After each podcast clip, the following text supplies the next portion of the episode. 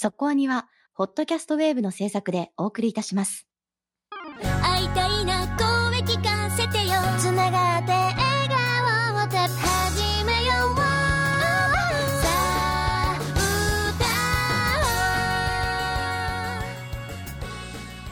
ディープじゃなくそこそこアニメを語るラジオそこアニそこアニー。青田が以降いろんなアニメを見始めてますまたえらい。止まりがちですよね。止まりがちでしょ？我々ね、はい。なんとなく終わった気分になって止まりがちになるんですけど、なぜ進んでいるかというと最近フィットネスバイクを買いまして。おうおうおうはいはいはい。いいですね。こうちょうどねタブレットを載せる場所があるわけですよ。はいはい、黙々と漕いでるわけですね。うん。まさにアニメはね理想的なんですよね。配信で見てるとこう25分ぐらいじゃないですか？1本のアニメって。そうですね。でしかも配信だと飛ばせるじゃない。オープニングエンディング。はいはい。でそれで見ると約20分ちょっとじゃないですか。はい。2本見ると40分なんですよ。ちょうどいいエクササイズタイムなんですね。すごい40分も漕いでるんですね。はい40分漕ぐようになりました。すごい。あアニメのおかげ健康促進？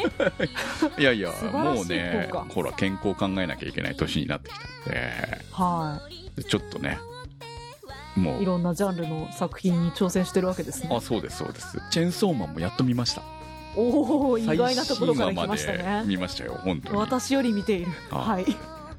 で私はもう後回しにしてたわけですよね。でなんとなく見る気がまあまあ誰かが見てるくれてるからいいかと思ってたんですけどこれはでもやっぱり見とかなきゃいけないかなと思って見始めました、はい、とりあえず最新話まで追いつきましたよ。そこはにあるあるですよね。担当者がいるから俺はいいやという。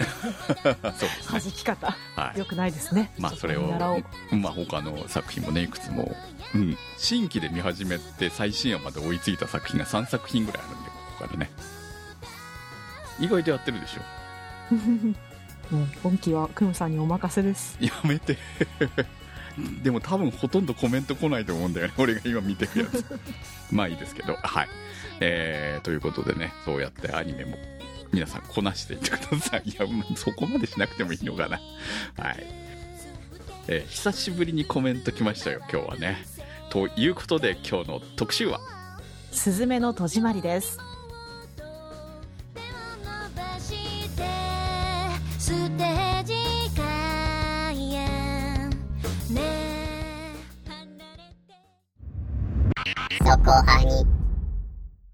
大宮ランナーズハイさんからのコメントです。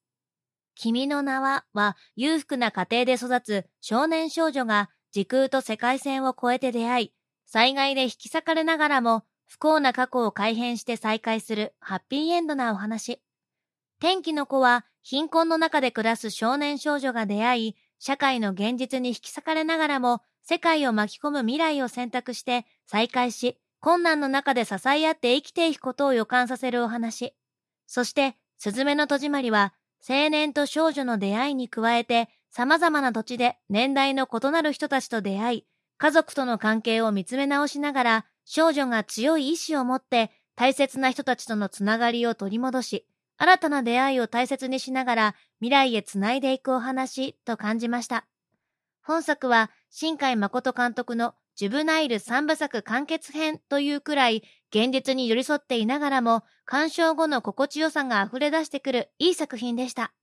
原作、脚本、絵コンテ、色彩監督、編集、監督と、新海誠テイストが漫画盛りで最高でした。玉木さん、本当に素敵な女性ですよね。芹沢くんとの年の差、遠距離恋愛に発展しないかな、と妄想しています。何度見ても発見のありそうな素敵な作品だと思います。はい、ありがとうございます。ということで始まりました今日の特集は「すずめの戸締まり」ですはいちょうどねいい感じの紹介コメントをいただいたのでそのまま冒頭に使わせていただきました、はい。下手にあらすじをね読むよりもよっぽどこの作品のことを伝えてくれるなと思いましたのでありがたいコメントでした。そうですね。そうですね。個人的にもやっぱりこのすずめの戸締まりを珍しく私も初日に見に行ったんですけど、うん、やっぱこう、全2作との3部作という言い方をしたくなる気持ちは非常によくわかります。今回、その、公式的な売り方として、新海誠監督集大成にして最高傑作という、えーパンフレットにも書かれてますね。公式サイトにも書かれてましたけれども、というふうなことから考えると、まあ一応これ、その、ね、三部作的な感じで、向こうも考えているのかなというふうに取れるじゃないですか。うん、まあね、はい。うんだから、まあ、今後がどうなるかはともかくとしても、少なくとも、その君の名はから続く、君の名は天気の子、そして、すずめの戸締まりという作品群の中で集大成であるということを訴えたいんだろうなという、そういう売り方をしてるんだなっていうのは、こう見てわかる感じかなと。まあ、意識してるんだろうなっていうのはね、あるかなとは思うんですけれども。まあね、何かこう、なんでしょうね、ストップをかける言葉を、お、お、お、与えておかないと、本当に新海さんが階段を登り続けなければいけないみたいな感じになってしまうのもあれなので、まあ、いろいろな思惑を感じるキャッチコピーだなとは思いますが、うーん、なかなか納得もあり、うん、と思うところもあり、とういうん感じそうですはしますね。ね。まあ、集大成までは別にいいんですけど、最高傑作というのを、まあ、公式的に使ってしまうっていうことは、どうなのかなっていうところは 正直、こん今回ね、パンフレット一番最初に開いたところに書いてあるんで、うんって思いましたけどね。うんなんか自分で言うかみたいなところはちょっと思っちゃったなんかね映画の宣伝的に、こう、CM 的に使われるのはよく見るじゃないですか。うん。と同じようなノリで使うのは、まあ別に気にならないんですけれど、パンフレットって映画を見に行った上に、しかもお金を出して買ってるわけだよね。ね。最高傑作かどうかは、見ている人が決めるもんなんじゃないのと思うんですけど。まあ俺らに決めさせてっていうのはちょっとありますそうねなんですよね。あ、そうか、最高傑作で出してきたか、みたいな感じはね、ちょっと思わな。行ってないい人向けのフレーズだとは思うので。そうなんですよね。ねえちょそこはねっとね、そこはね、もにょりますね。すごい、最初からめんどくさいオタクが出てきている感じがしますけれど。まあ、愛ゆえですよね、本当うんそれこそ私だって、クムさんだってね、パンフレット買ってるわけだから。はい。っていうかね、もっと最高傑作が見たいわけですよ、私はね。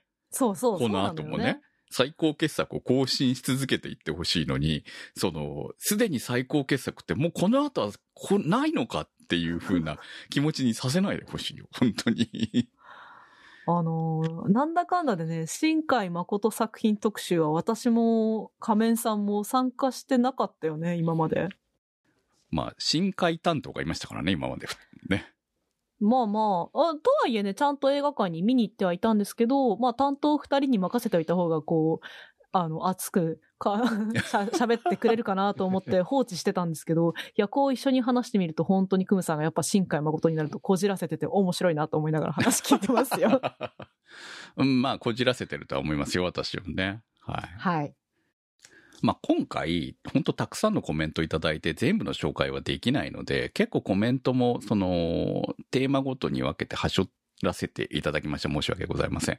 まあ、結構ボツも今回は出させていただいております。ということで、コメント読みながら話していきましょうか。ジョニーさんからのコメントです。本作は深海作品の特徴でもあったモノローグやラッドウィンプスの MV かと言われたような挿入歌による演出がありませんでした。なるほど、今回はそうきたか、と。思い出したのが2011年に公開された星を追う子供。これまでの作風をガラリと変え、本作同様にモノローグ演出を封印し、ファンタジー色強めのジブリ風味の作品で当時かなり戸惑った覚えがあります。これまで培ってきた経験と技術で星を追う子供で試みたことに再チャレンジしたのが本作であるように思えます。いわば、君の名はが秒速5センチメートルのウェルメイド化だったように。その再チャレンジが成功したかどうかは今後観客が示してくれることでしょう。はい、ありがとうございます。実は私、深海ファンだと言いながら星を追う子供だけは見てません。おー、そうですか。ははいそれ以外は全部見てますよ。い、はい、はい。ブルーレイもいくつも持ってますが。まあ本当に星を子供は、まあちょっと地下世界へと冒険していくというようなファンタジー色強強めの作品にはなるので、まあ地下を描くという点でもすごく、えー本作と似通っているところがあるし、だからすごくこのコメントは納得ですし、私自身も結構星を子供は思い出しました。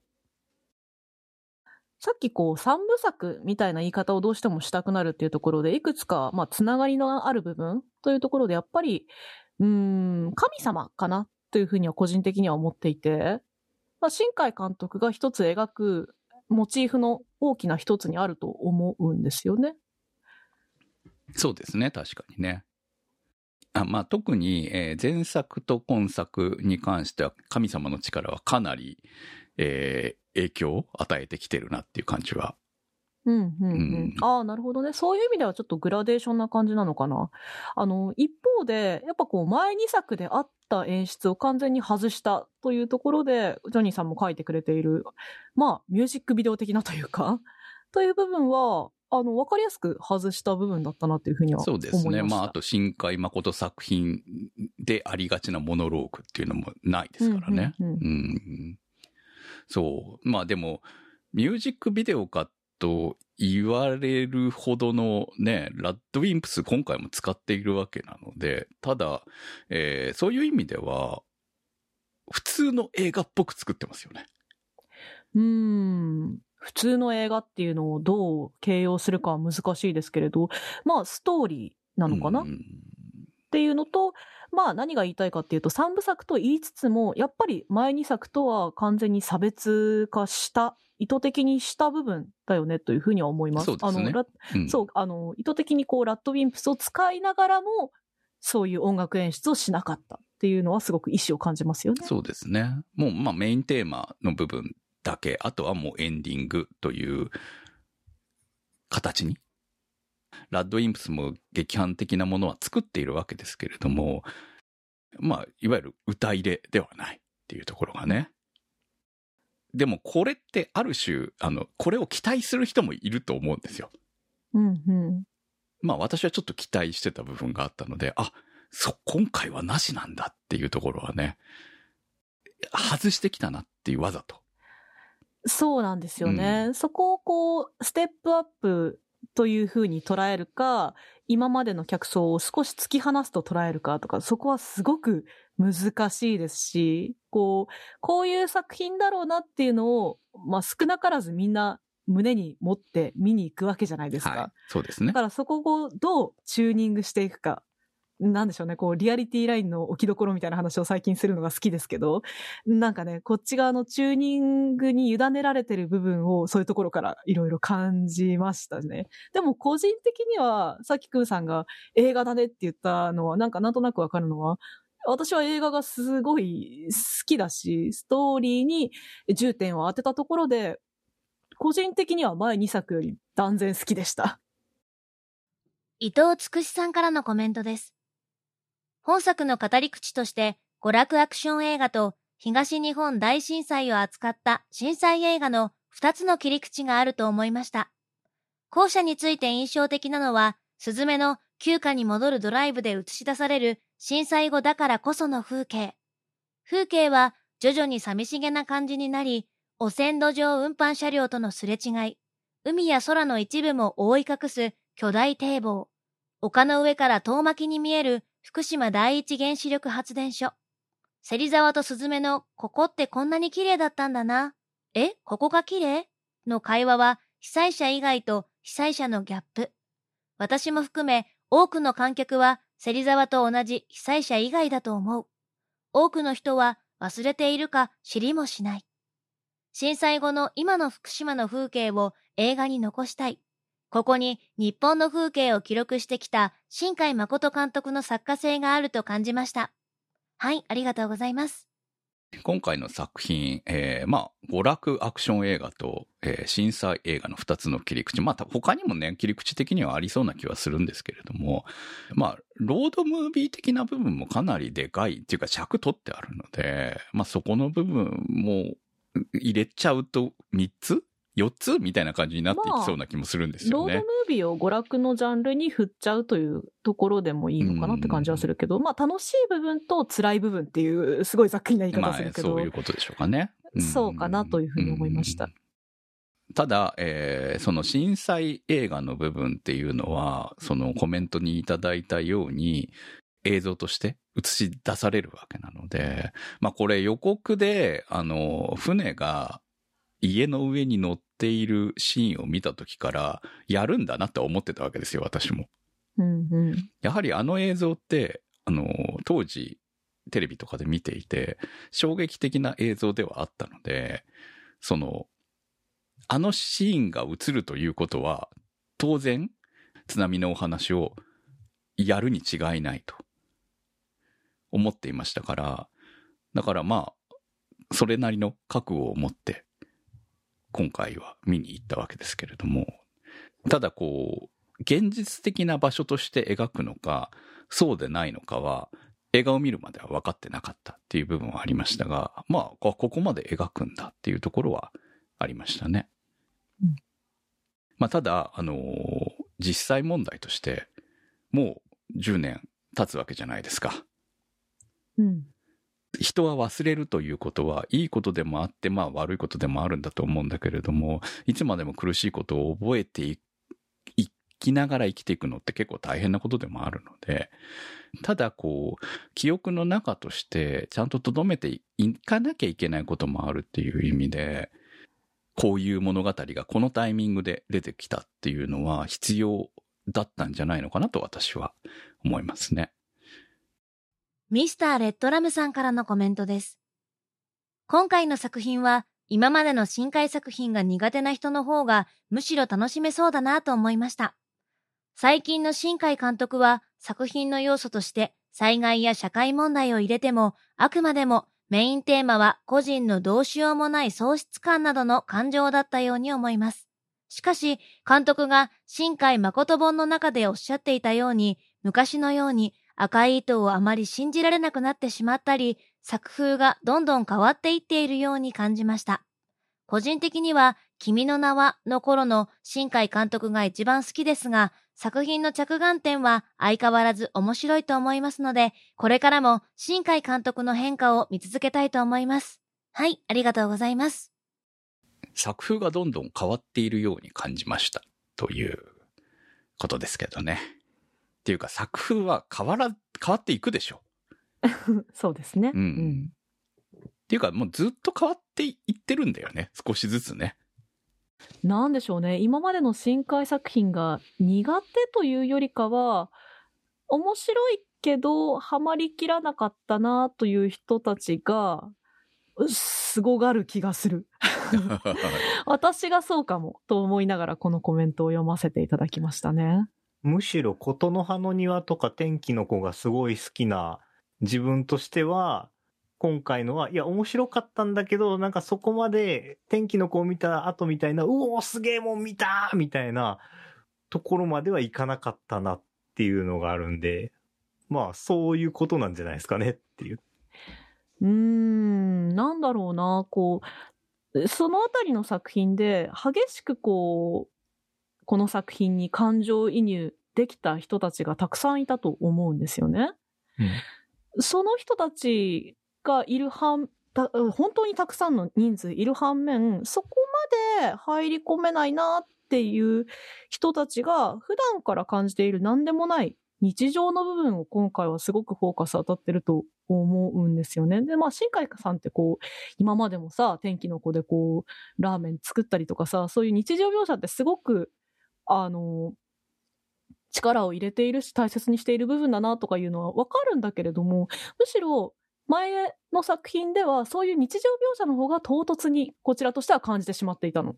うん。対してこっちはむしろその日常描写の方があの必然性を持ってテーマとして大きく打ち出しているのかなと思うしそそこにこう好きになれるポイントがあったのかなと思ったりするだから本当にあのもちろん震災とかもうね場所とかも明示している限りはあの震災であるということは間違いないのだけれどもやっぱりあくまでメインテーマはその奥にあるコメントに書いてもらってある通り、個人のどうしようもない喪失感とかの感情だったと思うというのは、とてもわかるなと私は思いました。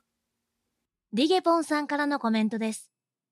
前半は宮崎から東京までスズメたちの大冒険がテンポよく続き、すごく楽しめましたが、後半はまさかこんなダイレクトに3.11の震災に向き合うことになるとは思っていませんでした。私は8歳の娘と見に行きました。娘はもちろん震災を目の当たりにはしていませんが、学校では震災教育も行われていますので、何があったかは漠然とは理解していると思います。映画を見終わった後、娘は素直に面白かったと言っていました。震災の悲惨さを言葉で説明するよりも、思い切ってエンタメに振ったこのような映画で語った方が子供には伝わるのではないかと思ってしまいました。もちろん賛否はあると思います。しかし、少なくとも私は、たくさんの人を映画館に呼べる監督が、震災を風化させず、こうして面白い映画として残してくれたことを、一被災者として嬉しく思います。劇中でも語られた通り、あの日、たくさんの行ってきますがそこにはありました。そして、たくさんの人々が、ただいまを言えませんでした。私の父も、ただいまを言えなかった、たくさんの人々の中の一人です。この映画は、すずめのおかえりで幕を閉じます。まるで映画全体を通して、ただいまを言えなかった人々に、おかえりと言ってあげているような優しい映画だと思いました。はい、ありがとうございます。たくさんの被災者がいたわけなので、当然視聴者の中にもいらっしゃるわけですよね。うん。そう。まあそうですし、リゲポンさんはね、あの、楽しく見られたというご意見ですけれども、当然そうではない人もたくさんいることははい分。かっておかなくてはいけないなと思います。そうですね。あのー分かった上で新海さんこの作品を作って、うんそれをちゃんと受け止める覚悟を持って作ってるということを、パンフレットとか配られた冊子やインタビュー等で、えー答えられておりますので、めっちゃ怖いことしますよね。だからい勇気があるなと思うし、あのーここら辺はね、もうその新海さんのここ最近のスタンスなんだろうなと思ってるんですよ、作品を作る。うん。映画監督として何を作りたいのか、そして何をやらなきゃいけないのかっていう部分の、その、責任感みたいな部分、そのクリエイターとして、えー映画監督として。の責任感みたいな部分が、ここ3作、君の名は以降特により出ているんじゃないのかなと思っているので、それはね、あの、天気のこの時に特に感じたんですよね。私の中では天気の顔、あの、当時の特集聞いていただければわかりますけど、すごく若者への応援歌みたいな作品だったと思っていて、そういう意味じゃ君の名はに関しても、隕石の衝突ということになってましたけれども、まあ災害を描いてたわけじゃないですか。うん。描いていたけれども、別の、こう、災害がなかった、災害はあったけれども人は死なずに済んだという、イフを作ったわけですよね、あの物語は。うん。そしてそれはそれで、そう、壮大なラブロマンスにしてしまった。そうなんですよね。それはそれですごいエゴイズムだよな、そうですねというふうにもはいはい思うところで。うんうん。だからね、本当に、君の名は天気のことを、こう、そっちに振り切った人が今度はこっちに振り切るのかよっていう驚きもあったよね。まあ、だから、そういう映画を作った新海さん、だからこそ作らなきゃいけなかったんじゃないのかなって思うんですよ。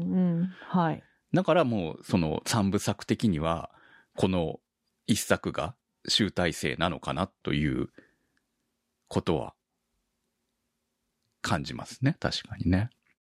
えー本当に行ってきますと、ただいまという言葉がこんなに響くとはというふうに思いました。まあほら、イメージ的には CM とかでも流れてるお返ししますのね、イメージが強いんですけれども。まあ、あれが決め台詞的な感じはしますけど。ですよね。そう。うんでも、行ってきますお帰りがテーマなんだよね、本当はね。うん。行ってきます。お帰りもそうだし、私は本当にご飯を食べてるシーンが、本作はね、好きなんですよね。不思議なんだよな。君の名はも天気の子もあったんだけど、そこまでこんなにじんわり来てなかったのに、今回のご飯シーンはどこも泣いてしまうんですよ。私結構、最初の初っ端のご泣きポイント、愛媛の民宿で美味しそうに魚食べてるだけで泣いてしまって。なんだろうね。本当に美味しいご飯が食べられるってなんて幸せなんだろうみたいな、そんな気分にね、要所要所でなってしまうんですよね。まあ日常描写の丁寧さっていうところがそういうところにね、響いてくるんだろうなっていう風な気はしますよね。まあ当然被災した経験のある方たちからするといろんな思いがあると思いますので、えー強制できるものではないなと思いますし、見ないという道も当然あるかなとは思うんですけれども、これをここで語っておくことで、そのことを振り返る人たちもいると思うので、やっぱり記憶に残すことっていうのは大事なんじゃないのかなと思っています。常新さんからのコメントです。後ろ戸の開くところをめぐって移動した出会いに焦点を当てた前編と、ソータを迎えに行くために向かうスズメの成長と葛藤の後編。2種類のロードムービーを組み合わせた構成は新鮮に感じました。クライマックスの二人で要石を使って封印する迫力は映画そのものですね。でも、一番好きなシーンは封印の戦いの中で流れる回想的な行ってきますの声が重なるところです。一番性を感じるところでした。続きまして、笹メガネさんからのコメントです。方言というものにも場所と同じように、その土地土地で話されてきたかけがえのない日常があるのでしょう。もし廃れていってしまうと、なんだか寂しいな、と自分の地元のことを思い出しながら、スズメとソータの旅を見ておりました。行って帰ってくるという当たり前の話ではありますが、そんなごく普通なことを新海監督の目を通して描かれることで、こんなにも大切でかけがえのない日常の物語なんだと感じさせてくれるのは、アニメーション映画というメディアの力、そして新海監督の優しさがあってこそだと思いました。今回一番好きなキャラは芹沢なのですが、エンドロールを見るまで神木くんが演じているとは気づきませんでした。キャスティングの妙も含めて、本当にいい人物に出会ったなぁと、一期一会な気持ちを味わえました。はい、ありがとうございます。まあ、ロードムービー的な部分について話していきたいとは思うんですけれども、まあ、まずそれより、その前というか、この作品の最初のテンポってめちゃくちゃ速いですよね。もう一瞬でフェリーに乗って 出て行ってしまう。いいいのかそれでっていう。いやー、あれはね、私もね、ちょっとね、驚きでしたね。一回ぐらいは家に帰ると思ってたんですけど。そうね。うん帰らない。荷物何も持っていかないの。スマホだけみたいなさ。現地調達ですからね。スネークかよって思う。いや、ほんとね、あのバイタリティというか、スズメすごいなって思いましたからね、まずね。イケメンにはそれぐらいの魅力があるの、やっぱり。まあ、イケメンに魅力があることも認めるけど、もっと言うとさ、こう、恋に落ちるのも早いし、椅子になるのもめっちゃ早かったし、え、すもう椅子になったと思ったよね。そうね。次いつ人間に戻るんだろう？これ結末寸前じゃねえかと思ったら本当にその通りですからね。いやね、椅子になったまま要石になってたしね。こう そうですね、確かにね。そう。まあ、あの、イケメンのままだと、確かに、あの、物語的に、ね、面白いイケメンとのロロードムービーが見たいかと言われたら、まあ、それはそれで見てみたい気もするんだけれど。いや、そうしたらイケメンが、あの、誘拐犯になっちゃうかあら、そうだね、確かにね。未成年略取になっちゃう。まあね、可愛いマスコット化しつつ、なんか椅子のキーホルダー可愛いなと思いながら見ちゃったしさ。いや、うまいこと要素が組み合わさっているなと思いながら。ね、ね。まあ、このスピード感ですよっていう最初のね、あのこう、サインでもあるじゃない、作り手側のね。これ、そうっすねこれでもね、あの、途中でどう変わるのかっていうのもやっぱり思いながら見てるんだよね、やっぱりね。その過去作を見ていると。うんうんどこかで急に変わるところが来るだろうなと思いながらそうそう。っていうのも、その、ロードムービー部分はずっと同じテンポで続くじゃないですか。うん。そこはね、ちょっとやっぱり、すごいですよね。この勢い。うん。距離、移動距離半移動端ない、距離半端ないしね。あっという間に行くしさ。本当に。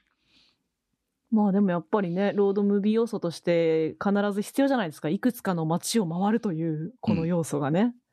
ここはこなしていかなくちゃいけないしという、結構難しいパズルですよね、これ。そうね。まあ、ただ、もう少し、あの、行くのかなとは思ってました。いろんなところに。四国と神戸行ったらもう東京か。そうなんですよ。うん。で、東京でまあ、でもメインの話が広がるので、で、そしてそのまま、もう車で移動ですからね。うん、うん。だから、あと2箇所ぐらい回ってくれたらもっとスズメの魅力というのか、あの、ロードムービー的楽しさは広がったのかなっていう。柄が増えてえらいことになる。いや、なんかね、もっと見たかったんだよ。ワンクールだなたそうそう。だからワンクール物語だったらもっと、もっともっと面白かったかなって思ったんだよ。だから、それは贅沢だと思うの。これは映画だからね。まあ、もっと見たいと思わせてくれたってことそういうことです、そういうことです。もっとこう、スズメと椅子のね、こう、楽しい展開を。ドタバタ展そうそうドタバタ展開。振動機を。うんそう。出会う人もみんなみんな異常にいい人ばっかりだから。異常にと。まあ、その辺はね、ある種前回に悪い人をいっぱい出した反省があるんじゃないかっていう気もするんですけど。割と前回大人は敵でしたからね。そう、ちょっと大人はね、あの、まあそういう意味では若者と大人の対立みたいな部分では正しかったのかもしれないと思うんですよ、天気の子に関しては。うんだからああいう描写だったんだろうと思うんだけど、まあ今作に関してはみんな優しいんですよね、基本的にね。なんかその辺はもう、あの、こういう人たちなんで納得してくださいっていうパワーがあるから、そのパワーに押し負けて、うん、分かった、じゃあ、そのままみ、違和感はまあ、一瞬覚えるんだけど、そのまんま、あの、見さされ続けるみたいな、うん。凄みがありましたよね。まあ、結局、神の力なのかなっていう感じで思って見てましたけどね。まあ、映画に理屈をつけるとしたらそうでしょうね。そう。まあ、大臣のせいなんだそうそう、大臣、大、あそこ、大臣があそこにいるおかげで、こう、なんとなく大臣、最初、あ、可愛いと思ったけど、え、悪魔じゃんみたいな感じになって、まあ、その後、その大臣が実は何なんだっていうところが分かっていくにつれて、えーこう、視聴者は結構いろいろ裏切られてるわけじゃないですか。うんそこはね、トリックだよね。いや、でもずっと可愛かったよ。まあ、見た目は可愛いんだけどさ。そう。途中まあ子肉らしくなるところも猫だからうんいそうねってってなっちゃうっていうところはね、あるんだけれども。うんそう。まあでもね、結末まで見ちゃえば、その大臣のね、人生を考えればみたいなところにもなる。大臣の人生という言葉もおかしいですけど、ん 猫神の生と書いて人生 そう、っていうふうになるんだけれども、まあ、あのー彼、彼女たち、まあ彼女たちが、えー移動したところにおいては常に何かこう、服が来たるみたいな感じでお客さん増えたりとかしているところを見ると何らかの効果があるんだろうなっていうところ？そうですねう。ん、を考えれば、その周りの人たちがみんないい人たちになっていくというところも、いい人と出会えてるのか、いい人になっているのかはわからないですけれど、でもその後の様子を見ても、みんなね、楽しそうにやってたから、いい人と出会えてたんじゃないのかなっていう感じはありますよね、非常にね。出会った人たち、最初に会ったのは黄色い株に乗る天部地下。この子は可愛いね。かわいいね。うんヘルメット二つ目どこから出したと思いながら見てましたけれども。いや、まさかね、椅子を入れるカバンまで出してくる、なんて気の利いた女ですよ。いや、この子はいい。もっと見たかった。この子のスピンオフが見たい。まあでもね、地下もこう、家業を手伝ってるとか、ね、ただのお気楽女子高生じゃないっていう要素も含んでるのがね、あの民宿行きたいね。行きたいねうん。いい民宿ですよね。なんかこう家族経営の民宿のいいところが出てる感じでしたね。明るい感じでね、とにかくね。ご飯が本当に美味しそうだった。まあそうだった。そして次は神戸。二宮さんですよ。いや、ルミさんも良かったですよね。ねいや、私さ、あの、子供二人大好きで。え。まあ、子供ね、いる、ちょうど育ててるとめっちゃわかるでしょ？あの男の子たちのめんどくささ。そうなのよ。多分ね、めんどくさ可愛さ会場で私だけゲラゲラ笑いながらあの二人見てて。そう、本当にこぼすなって言って、こぼすのが当たり前というか、もう分かりましたって感じでこぼすだろうし、あの、スズメが二人と遊んで、私子供無理かもっていう、もう、あそこがね、一番死ぬほどスズメに共感したよね。ああ、でも遊ぶとそうなるよねって。うんいや、そうだし、乗っかってくるとかさ、もうあれもむちゃくちゃ毎日のようにやられてるからもう爆笑だよね。爆笑ポイントでした、あそこは。あの辺とかね、多分その子供を育てている人たちの話がちゃんと脚本に生かされてるんだろうなっていうのはありますよね。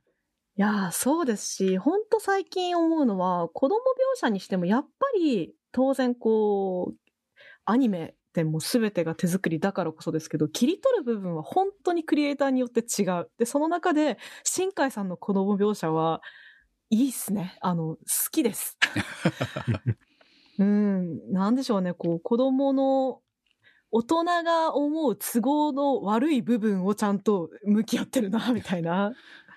そう、都合いいところ摘み取りたくなるけど、そっちじゃないところをあえて言っている感じがね、うん、今回はすごく子供の描写もいっぱいあって、なんかね、あの、スズメの幼少時代も含めて、いろいろ胸が張り裂けそうになりました。そして最後に出会うのは、智也ですよ。いやー、おい、うんまたイケメンか 今回イケメンしかおらんぞねえ、智也、でもちょっとあの、おかしい感じがいいですよね。うん。でも、いい先生になると思う。これぐらいね、あの、どうでもええわいと思ってる人の方が先生には向いてるよね。そう、その思い、詰めてとかはなさそうだもんな。どうなん、まあでも、彼ぐらいちょっとなんかバカなふりをしている感じっていうのはなんかすごくいいのかなって思って。親しみやすいと思いますよね。ええうん、人気になりそね、いい先生になるよって言ったのは本当だと思うんですよね。まあさすがにあの赤いスポーツカーは廃車だと思いますけど、う。アルファロメオかなって思いながら見てましたが。あのなんか、スズメに言われたから、付き合ってあげてるところもなんか大学生っぽくて、俺は好きでしたけどね。うん。あのね、今時の大学生っぽい感じで、こう、狙ってない感じがいいよね。性欲を感じさせない男っていうのかな。そうですね。そういう意味での危険さは出てこなかったですしう、ん。で、まあ、なんかわかんないけど、な流されてるわけ、自分で足で動いてるから流されてるわけでもないけど、流されてそうに見えるみたいな、うんあのふわふわ感はすごい、いや、これ大学生っぽいし、大学生の間しかできないよな、こういうことって思って見てたから、そこはすごい好きだったな、彼は。そう。そうね、すごいバランス面白くて、苦学生感とか逆にこう金持ってる感とか、どっち側にも振った方が楽だろうけど、そうじゃないというか、彼きっとインスタとかしてると思うんですよね。はい、でやってる。もなんだろうな、こう。やってるとイ思います。ンスタとかも、あの、夏メロとか聞いちゃうとかも、そういうところも、こいつって思うんだけど、でもそういう大学生たちも金ないなりにみんなやりくりしてやってんだなっていうのをすごく感じました、ステリーさんまあ、は金あればね、あの、ちゃんと閉まるスポーツカーに乗って、オープンカーに乗ってると思うんですよ。そう、あそこで金ないアピールで出してくるのは本当すげえなって思いますようね。ん。まあ安かったから、それはね、閉まらないから安いんだよ。っていうか、いつもね、屋根開けっぱ、いや、てか、あ屋根開けたままで高速乗るっていうのは、ちょっと結構しんどいと思うんですよ。私オープンカー乗ってたことあるから思うんだけど。で、結構ね、風のこう巻き込みってすごいから、ウィンドウぐらいは開けてるんだけど、ウィンドウも開けてないし、なん、なんでって思いながら見てたわけですよ、私は。そういうところを。しん、しんどいけどかっけえ方やっちゃうんすよ。でもしんどいんだなって思った。あの、かっけえ、かっけえと思ってやってる奴らもしんどいながら頑張ってんだなって、これ優しい目で見たくなりましたね。あそうそう思って、そう思って見てあげてください。はい。でも、あの、ずっと開けっぱなしの理由っていうのが本当に閉まらないからっていうのはね、ちょっとね、めっちゃわかる感じで面白かったです。まあ、その役をね、神木くんがやってるっていうのも面白かったね。うんうねん。え。ずるいやつだよ。今回神木くんはここだったかっていう感じでしたが 今回の神木くん。はい。でもこれ、玉木とは付き合わない？のおばさんとは。ちょっと思いますよね。うん。めっちゃお似合いなんだけど、あの二人。付き合わないんだろうけど、なんか、それでもいいなって思わせちゃうのが憎いですよね。そうね。まあ40代でしょ、玉木さんね。完全にそうなると地元のあの人涙目ですけど。ああ、みの、ねみのるくん？そうだし、まあ、付き合っちゃうと、まあ、ハッピーかもだけど、リアリティには欠けかるな。けますね。ちょっとね、大学生とね、40歳はね、ちょっといろいろ問題だろうっていう。玉木さんにとってはまあともかくとしても、ね、ちょっとともやくんには、まあでも意外とお似合いなのかなっていう。しっかり姉さんにね、支えてもらったら、意外とともやくん。芹沢君はもうでも2、3人女回ってから玉木さんに行ってほしいけど、そしたらもう玉木さん5年ぐらい経っちゃうよね。そうでしょ もそれは辛い。うん。今ならギリギリ、ギリギリ ギリギリでもないひどい。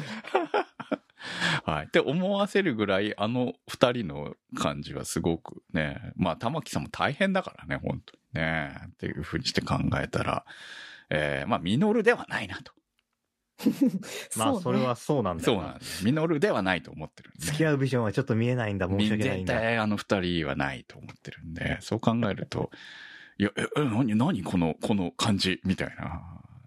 肩抱いちゃうしね、ともやね。ああいうとこだぞ。そう、そういうそうだな、そう、そういうとこだなと思いながら、モテるだろうな。絶対そう、生徒が恋しちゃうよ、先生にさ。で、危ないね。で、奥さんは40歳です、みたいああ、いいね、それ。いいんじゃないかとはい。ほら、盛り上がるとこあったよ、ちゃんと。これが今のでも、そこかみたいな。カリーパンさんからのコメントです。作品としては、青い衝動が赤裸々に描かれていた天気の子の方が好みでしたが、新海誠という作家の人との関わり方の変異の終着点としてしっかり収めてきたなという感想です。さて、デリケートな話題にはなってしまうのですが、いくら偶話的とはいえ、災害を未然に防ぎ得るものとして描かれていたのは、やはり引っかかります。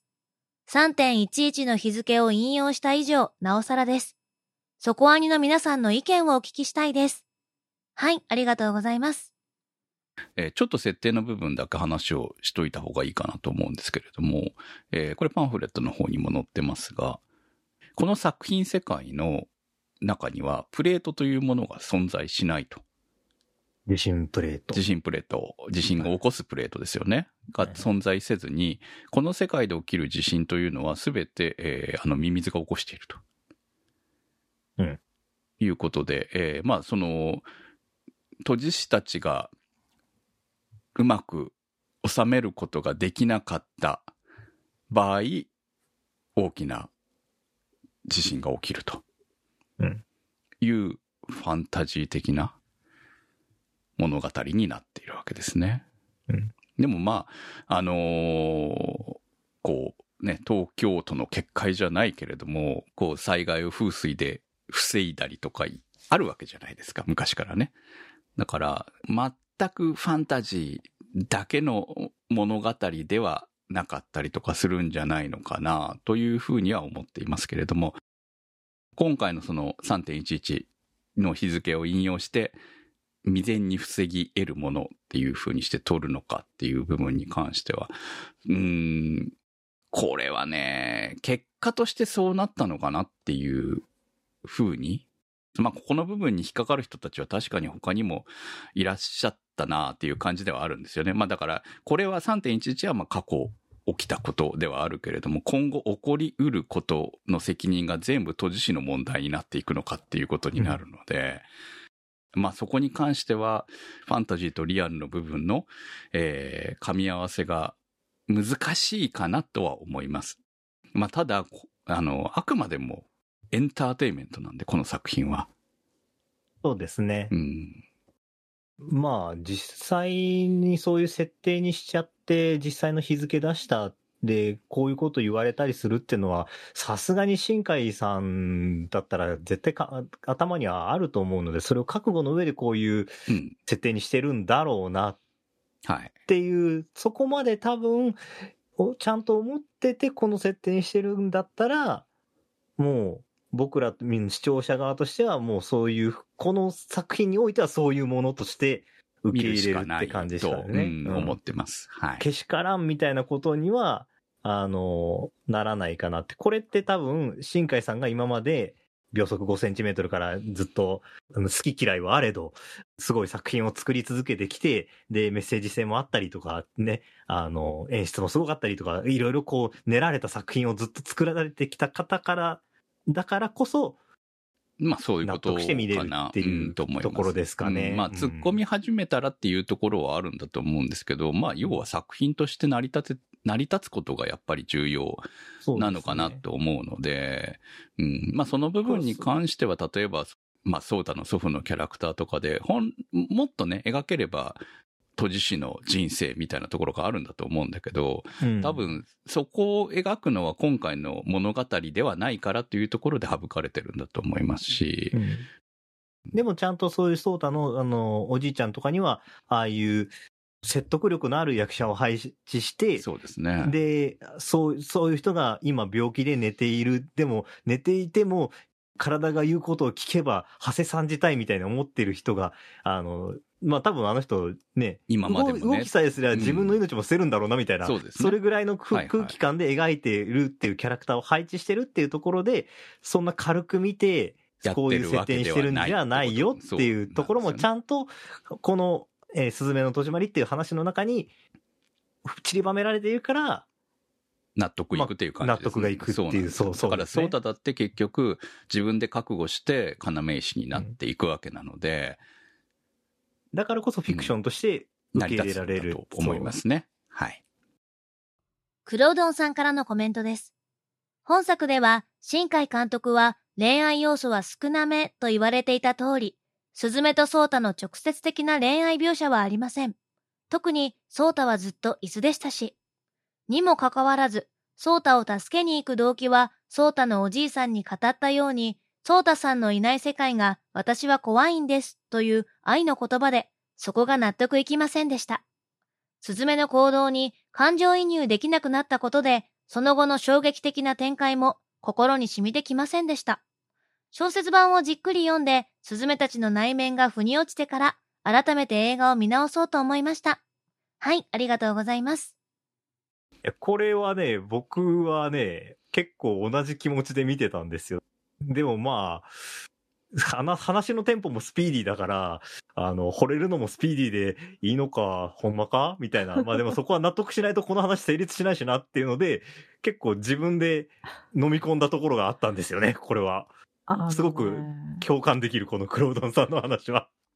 これはね、これは大変難しいポイントだけどね、恋に落ちるためのイケメンでもあるんだよな。イケメンという設定がってこと？そうだね。あそこに置く男の子像ってさ、まあ今も、前2作を思うと、ちょっと何でもない男の子が行くべきなのかもしれないけど、あそこでスズメが恋に落ちるにはイケメンでないといけん、いけんのよ。そして イケメンはそれだけの力があイケメンあるよ。イケあるのか？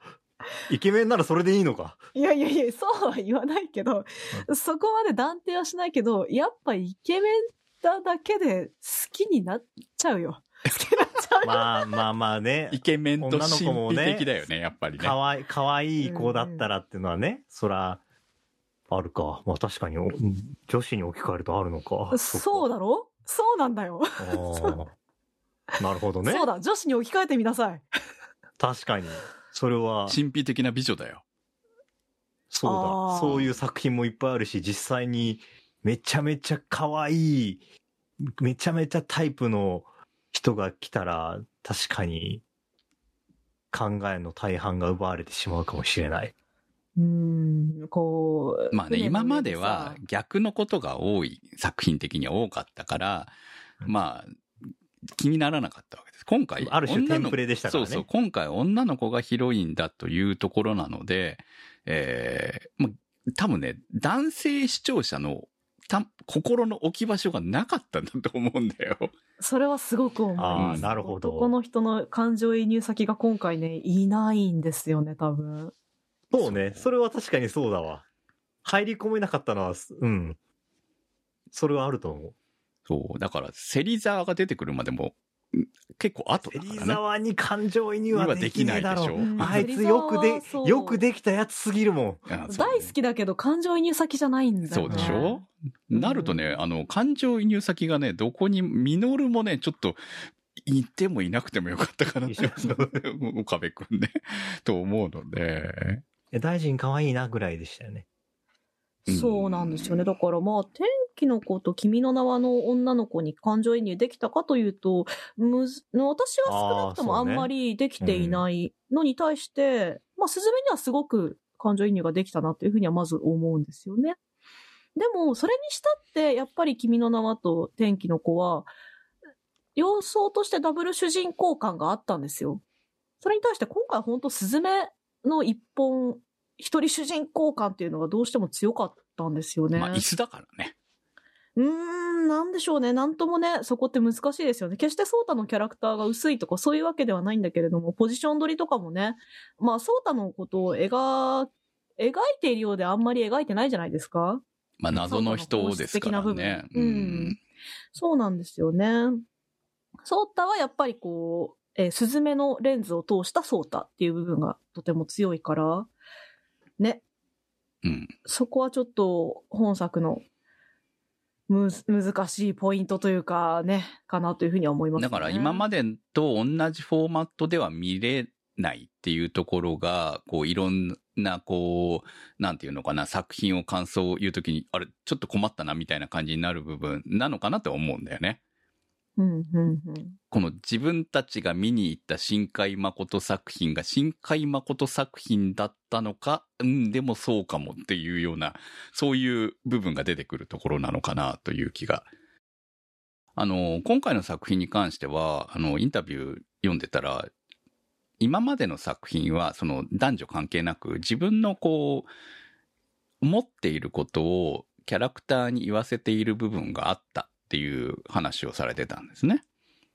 でも、うん今回の作品では、えー誰にも自分の気持ちを語らせてはいないっていうのか、言ってけ言ってけ。まあ、そのぐらいこう、なんていうのか、自分をあんまり出していないキャラクターに投影していないっていううん。ことみたいですよ。ああ、でもそれは人によって好み分かれそうですよね。そうだね。だからその作家性というものをそのキャラクターに置き換えて見るのかどうなのかっていうところに、やはり新海誠があっちこっちにいると思った方が好きな人たちも、まあ私みたいにいるわけですよね。そうですね。はい。ところが、まあ大量の富の周期みたいなもんだ。う んそうね。だからそのような感じのものが好きだった人からすると、今回は新海誠はストーリーの中にはいるんだけれども、えーうんキャラクターの中にはいないって感じなんですよ。ああそう。でもそれが逆に見やすいって人もいるでしょうしね。まあ当然そうだと思うし、うん人の、ん例えばキャラクターの動きに対しては、こっちの方が納得がいく人たちも当然いると思うし、その、まあフォーマットの違いなのかなっていうふうな気はするんですけれども、これは新海さんとしても新たなる挑戦だったんだろうなと思いますね。あと、ソータを助けに行く動機は最後に明かされるじゃないですか。そうね。うん。運命的な出会いを果たしていたわけですからね。そう。子供ああ、の時にはいはい。ああ、あれ、伏線か、そうか。いや、私はあそこを見て、あなるほど、今回はここで、えーっと、回収する回収するんだって思いましたよ。子供の頃でもイケメンに出会ったらやっぱり、ときめくんですよ。あ私は逆にそっちは別に。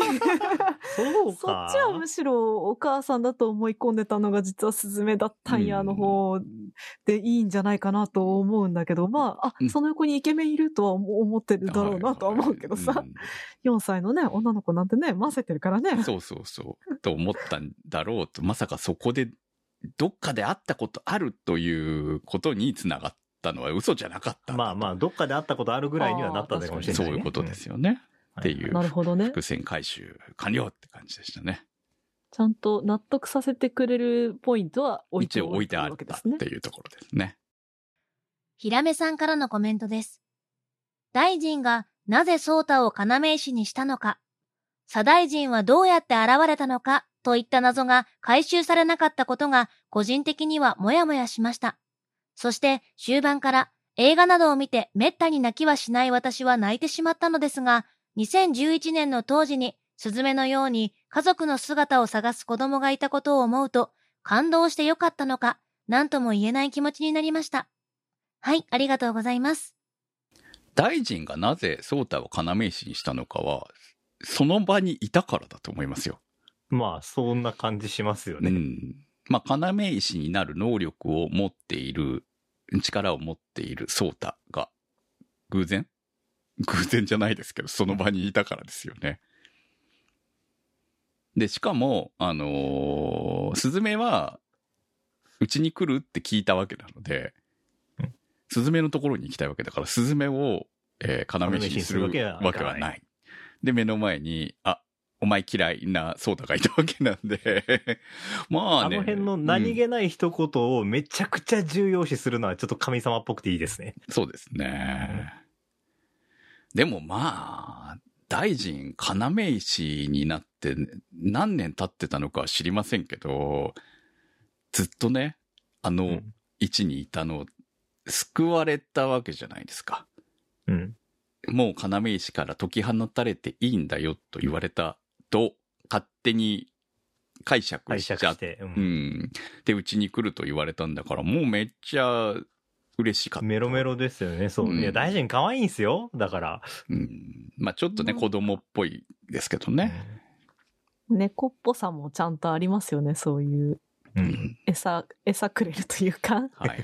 ほんとその純粋な理由なんだなっていうのは猫っぽさも感じる。そうですね。だから最後も、ちゃんとずっと大臣は近くにいたし、えーついてきてたわけですよね、スズメのね。まあ、ある種守り神になってましたよね。そううんうん。スズメはずっと追いかけてたつもりでしたけどね。いや、もうあの、痩せこけてる猫がすごいなって、あの作画が。うん。あもの表現すごい面白いよね。悲しいっていう感う、そう、情を、ああいう描き方するんだっていう。辛くて、あの、スズメに嫌われてシュンってなって痩せこけるじゃないですか。うん。もう、気の毒で気の毒で、しゃあない。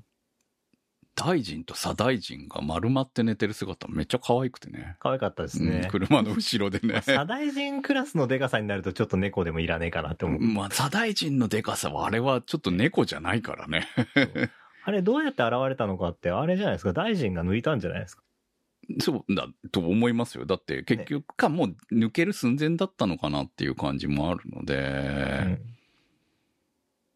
だからまあ東京の要石が抜けち、抜けたっていうよりも、もう抜ける寸前だったんじゃないのかなと思って抜けるるんですよ。寸前だったのか抜いたのか。うんまあ、まあ、まあね、唐突に来たからちょっとびっくりはしましたまあ。確かにね、うんそこはね。例えばあそこのおばさんの本音のシーンとかは、なんか言葉にできたから、あの、雨降って地固まるじゃないけど、あーあのシーンはね、な。うん、まあ、お互い胸に秘めてたものではあったわけですからね、あの二人にとってみたらでそのも、ああいうことってうん言うのって、お互いにお互いが限界が来てしまって、プッツンして言っちゃったっていう共通認識がないと関係って壊れちゃうから、まあいいタイミングだったんじゃないかなっていう。まあ、だから、あれももしかしたら、その、大臣のうんうん。ご利益的な。ご利益的な、その、あそこで話を一回きれいにしとかないと、あの二人が今後うまくいかなくなる可まあ能性を。絶対うん。あるでしょうね。まあ、スズメに関しても、その今までは、ある種、結構いろんなものを、負い目を感じるみたいなうん、抱えながらも、えそれを押し殺している部分もあったわけなので、それから新しい、まあ大人になっていく以上、一度ぶつかっとかなきゃいけなかったんだろうなと。そう。あの、うち放任主義だからってスズメが言うじゃないですか。はい。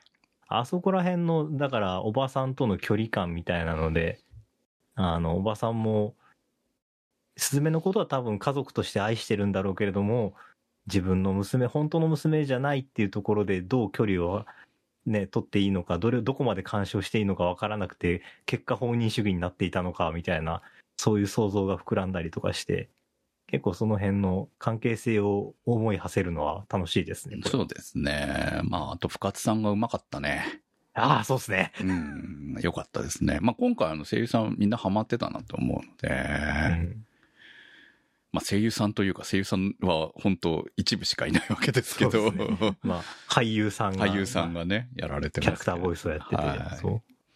ハマってたなという感じで見てましたね。ミーシエルさんからのコメントです。地震の描写で何回も緊急速報があり、リアルに似せた音だとしても、やはりドキドキします。災害をモチーフにしているのは全2作から続いていますが、今回は現実とはっきりリンクしていて、そこが辛く感じる人もいるとは思うのですが、どんなことがあっても明日に向かって生きていこうという新海監督の意志をスズメを通して感じられました。災害でなくても人は突然いなくなる可能性は常に秘めています。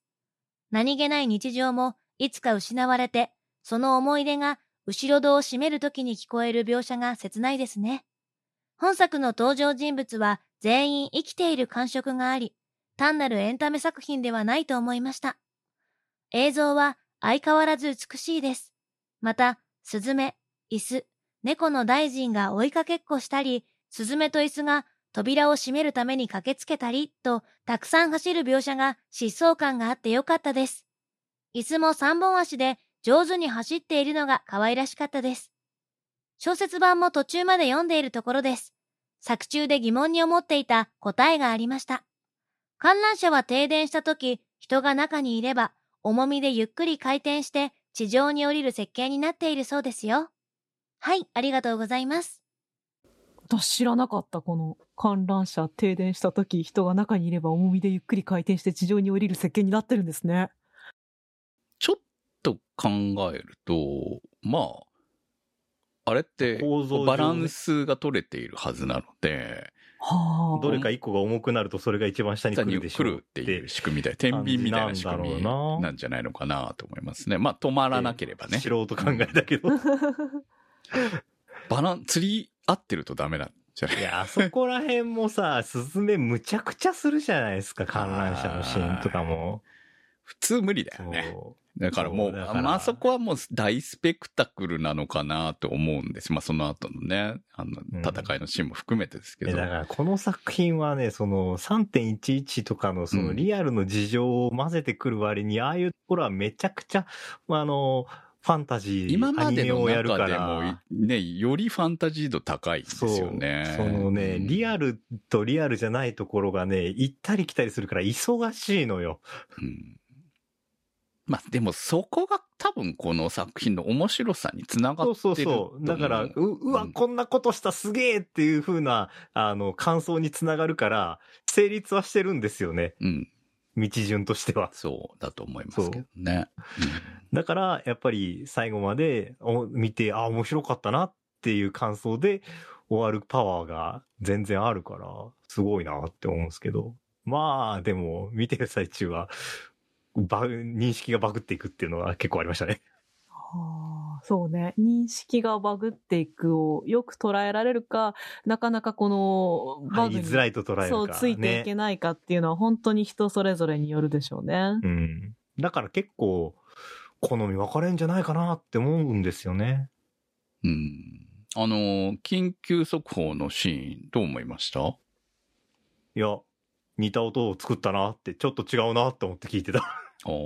私最初聞いた時に、え？って思ったんですけど、もっとね、強烈なものが来るのかと思ってたんですよ。うん。で、ボリュームも含めて。はいはいはい。結構し音も静かだったし、まあ似てるほど似てるって感じが自分の中ではなくて、てかもっとあの、緊急速報の音って、いいわゆる不協、不協音じゃないですか、わざとね。攻撃的な音が鳴りますよね、そうな。んですよ。だから、それに比べるとめっちゃ優しい音だなと思ってまあもちろんあの中で、その、そう、同じは使えないのもわかりますし、でも、えーあえて、ああいう優しい音に切り替えてるっていうのは、もしかして作ってる段階に何パターンも作ったのかなって思いながらね。ああ、作ったんじゃないですか？作って、もっとリアルなやつをやってたけれども、これを劇場でかけるには、とかなんとかいろんな話があったんじゃないのかなとまで思った部部分、結構重要なんじゃないのかなって思って、でも、まあ、トラウマ的になる人たちもいるだろうし、とかはわかるんだけど、私はね、もうちょっとね、ドキってさせてほしかったなって思ったんですよね、実はね。そのぐらいの感じが欲しかったとは思いました。まあでも、それが使えないっていうのもわからないでもないっていうね。うん。うん、そこはありましたけど。なんこれは別に作品を否定する意味合いではないんですけど、自信も別にあくまでモチーフなだけであって自信を描きたいっていうわけではないと思うんですよね。あの極端な言い方をするとね。うん。例えばこう、戦争とか、ね、人々が一番こう、かん、いろいろなものに思いを馳せることができるモチーフとして、3.11がそこにあったというだけなんじゃないかなとシンプルに個人的には思うところだったりするんですよね。だからあんまりその地震描写の部分をそんなにこう引き合いに出して語るべき作品でもないんじゃないかなと私は思ったりするんですよね。でも出さないわけにもいかないこともわかるから、すごく難しい。いや、でも、そういった、あの、モチーフとして3.11があったからそれを使ったっていうのは、本当にそうだと思う。で、ただ、それを使う以上は、あの、うんねすごい気を使って作品に登場させたなっていうのはもう思そうねう。。そう。ただ、その気を使うっていう気を使い方が、その地震の揺れの描写がとか、なんか、こういう人が実際にいて、みたいな、そういう気の使い方じゃないとは思う。はい。ということで、えーまあいろんな感想が出てきて叱るべき作品だと思いますし、そういう部分も含めて、えー多分この作品って、あの、そういうことで話し合ってほしい作品うんなんだろうなとも思うんですよね。はい。うんえーまあ確実にその、また、新海作品として歴史に残ったんじゃないかと思いますし、まあ当然、この先の、次の新海誠作品を、えーまあこれで一つ、一段落ついたのであれば、もっと、深海エゴイズム満載の作品も見てみたいなと思う。いや、そうなんですよ。これをね、最高って言っちゃう社会は嫌だなって思います。そうね。いろんな最高があっていいじゃないって思う。そうねんと思うんですよね。だから、最高に新海誠してるっていうそう、最高に新海誠してる作品みたいですね。まあ、あこれも最高に新海誠してるんだと思うんだけど、ついてこれないやつは振り落としていくみたいな。ぐらいな作品も見てみたい。そうすると俺も振り落とされるかもしれないけど。全部のキャッチコピーに最高ってつけるならいいよ。そうね。うん。だからなんかこれを全然最高じゃないって思ってる人も全然それで OK だと思うし、社会の10年にね、一度の新海誠作品。そうそう。毎年ね、乗り越えて。毎年はないか、さすがにね。そう、数年おきに最高を乗り越えてい本く、えーボジョレー・ヌーボのような、新海誠を期待したいと思います。今日の特集は？すずめの戸締まりでした。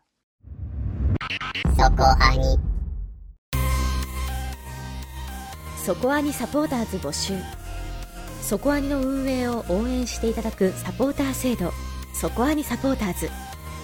1週間1ヶ月のチケット制で応援していただいた方のお名前を番組内でご紹介いたします。好きな作品の特集に合わせてのスポット応援も大歓迎。チケットはそこアニ公式サイトからご購入いただけます。サポーターの皆様には毎週特典音声「そこアニサイド B」をプレゼント。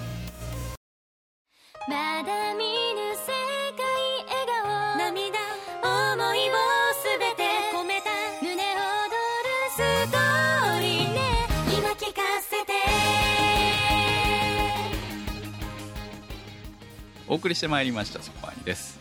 はい。いやー、ほんとね、今回はね、たくさんの投稿と、あと今回たくさんのサポーターありがとうございました。ありがとうございますやっ。ぱりさすがだね、新海さんね。と思いましたねまあこういろんな意見が出てくるところも含めて本当に深海作品だなという感じでしたはいということで、えー来週の特集は？はい来週は「ウォッチ・ザ・ロック」を特集しますいろんな感想が来る。いやどうかな。いや面白いっていう感想が集まると思いますね。はい、とはい。もうだってね本気でめちゃくちゃ売れてるんでしょ？ブルーレイとかね。いやすごい。紙一重なキャラクター性を語り語り倒したいですね。今期で大好きよ。今期で一番やばいキャラクターが主人公張ってますからね本当にね、えー皆さんの感想をお待ちしております。投稿の宛先は？そこはに .com までメニューバーにあります。投稿募集をクリックして投稿をお待ちしております。すずめの戸締まり特集は立ち切れ線香さん青梅財団さんマキさん夜さえあればいいさんゆきさん常新さんプクさんメガネ属性ノットイコール負け属性さんたけさんシリコンの谷のしかじかさんキヒさんしおしおさんあの雲持って帰りたいさんジョニーさん SQT さん金猫さん貝月さん笹メガネさんひらめさん直輔さん高橋きのえねさんのサポートにてお送りいたしました。サポーターの皆様には毎週アフタートークそこアにサイド B をお届けいたします。今週もサポートありがとうございました。それではまた来週お会いいたしましょう。お相手は私くむと。那瀬ひとみと宇宙世紀仮面でした